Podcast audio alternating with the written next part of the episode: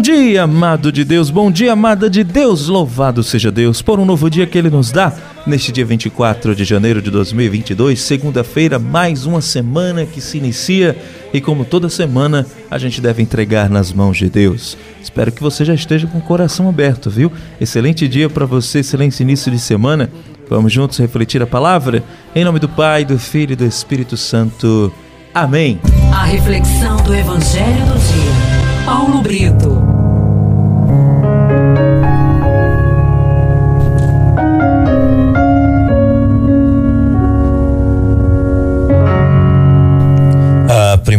Leitura de hoje está em segundo livro de Samuel, capítulo 5, de 1 a 7, terminando no versículo 10.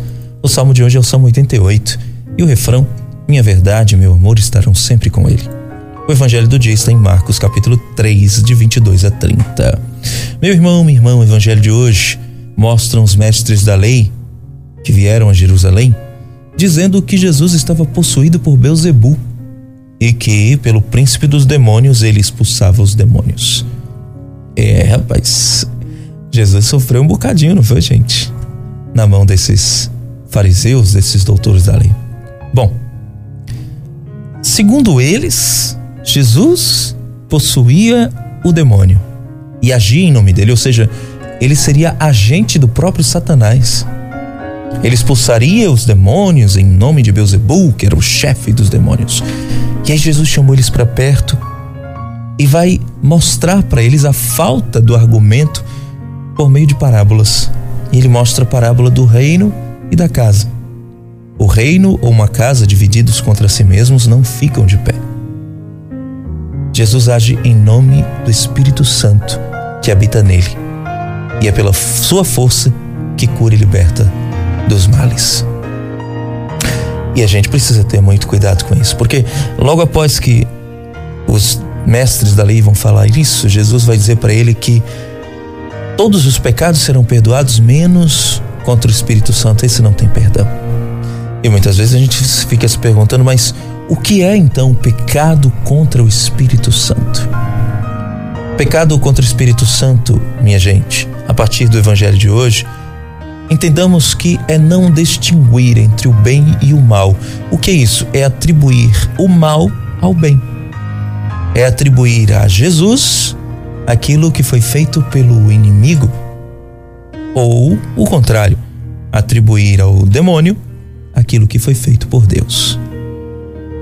Pecar contra o Espírito Santo é rejeitar a verdade conscientemente, ou seja, não querer reconhecer o poder de Deus que atua em Jesus e transformar o sagrado em demoníaco.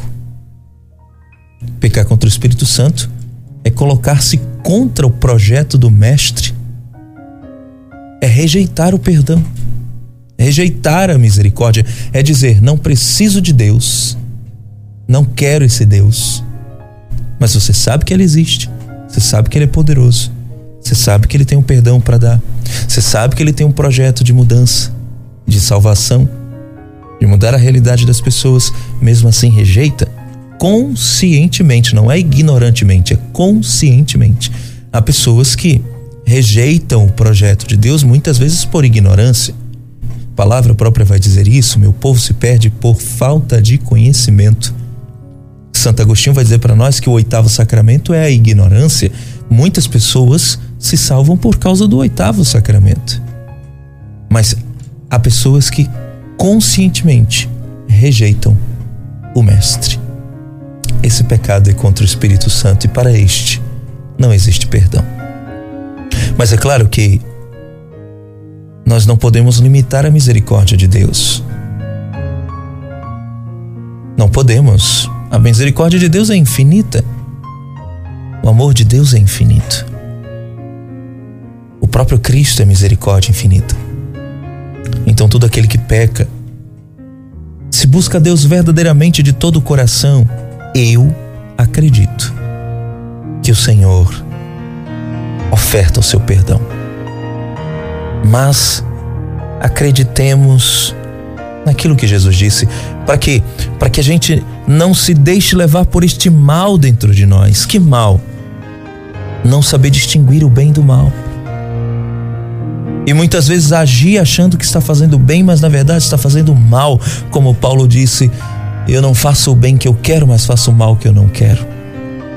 Porque, da mesma forma que nós podemos ser uma bênção na vida da nossa família, na vida de alguém, na vida do nosso, dos nossos companheiros de trabalho, na, no grupo de oração, na pastoral, na escola, na faculdade, nós também poderemos ser pedra de tropeço motivo de discórdia e divisão.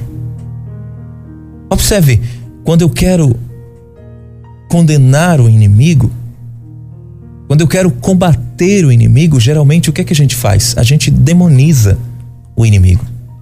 A gente transforma alguém num demônio. Transforma alguém no mal absoluto para acabar com tudo. E foi justamente o que tentaram fazer com Jesus. Olha, todo aquele que rejeita aquilo que Jesus é e o que Jesus nos ensinou, acaba sendo pedra de tropeço e motivo de discórdia e divisão, aonde quer que ele esteja. Vamos pedir a Deus que nos dê força com a Sua palavra, para que a força da Sua palavra em nós produza nos nossos corações a graça e o dom da unidade, da comunhão